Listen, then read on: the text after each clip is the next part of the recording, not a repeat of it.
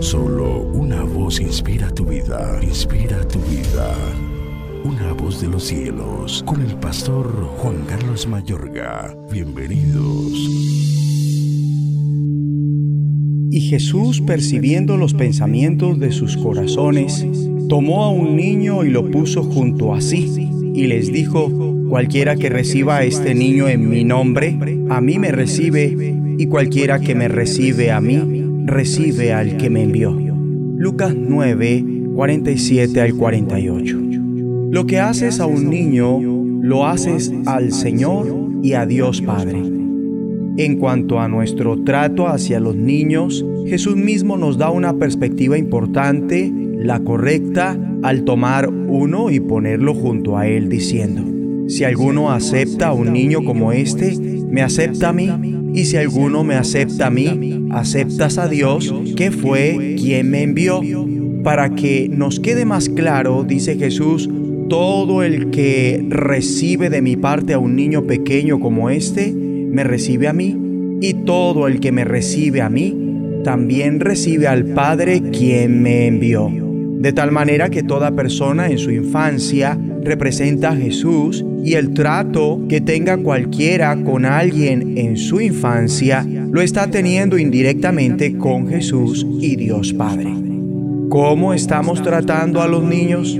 ¿Cuál es su trato hacia los niños? ¿Cómo los ves? ¿Cómo les hablas? ¿Cómo te ocupas de ellos? Porque como los trates, estás tratando al Señor Jesús y a Dios, el Padre que lo resucitó de los muertos.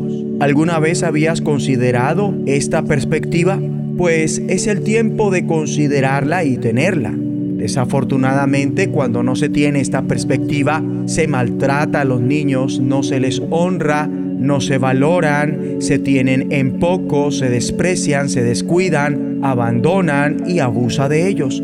Pero recuerda siempre, como trates a un niño, tratas a Jesucristo y a nuestro Padre que está en los cielos. Interesante, ¿verdad? De manera tal que todos los que aman a las personas en su infancia, que cuidan de ellas, les brindan lo mejor, la mejor educación, la que es bajo la guía del Espíritu, la mejor calidad de vida, esa que Dios quiere de acuerdo a su voluntad, con los que tengan que ver con estos pequeñitos, los que saben hablarles, amarles, corregirlos, castigarlos, es decir, los que lo hacen de acuerdo a la sabiduría divina, ellos están haciendo eso indirectamente con el Hijo de Dios y el Dios y Padre de nuestro Señor Jesucristo.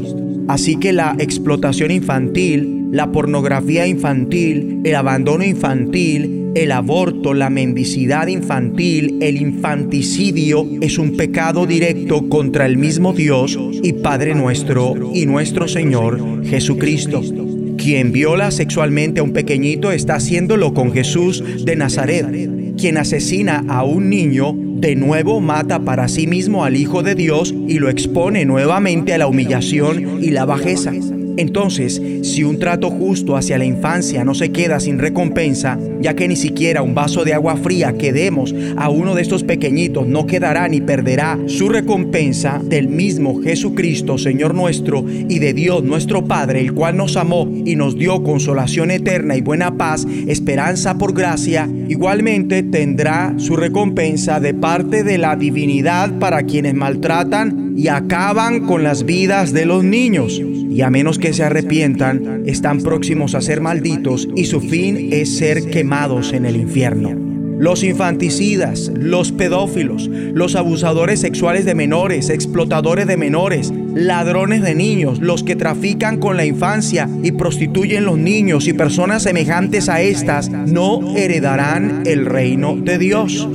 ¿O no saben que los que hacen eso no tendrán parte en el reino de Dios? Porque esto es injusto, malévolo, perverso, malo. Por tanto, los abominables y homicidas, los fornicarios, tendrán su parte en el lago que arde con fuego y azufre. Necesariamente debemos orar. Dios Padre, nos arrepentimos de los pecados cometidos, cosas horribles contra ti y contra tu Santo Hijo Jesús al hacerlas y permitirlas en nuestros niños. Te rogamos guardes y restaures a nuestros niños por todo el mundo y levantes conmigo personas que estén a favor de ellos.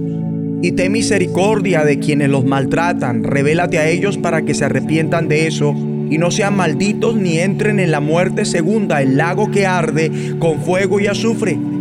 Y con tu ayuda perdonamos a quienes en nuestra infancia nos hicieron daño y perdonamos a los que han maltratado a nuestros niños y te pedimos nos sanes y liberes de las secuelas que dejó aquello. Y ahora se deshace toda obra del diablo y sus demonios contra la infancia de este planeta, en el nombre de Jesucristo. Escúchanos, será de bendición para tu vida. De bendición para tu vida.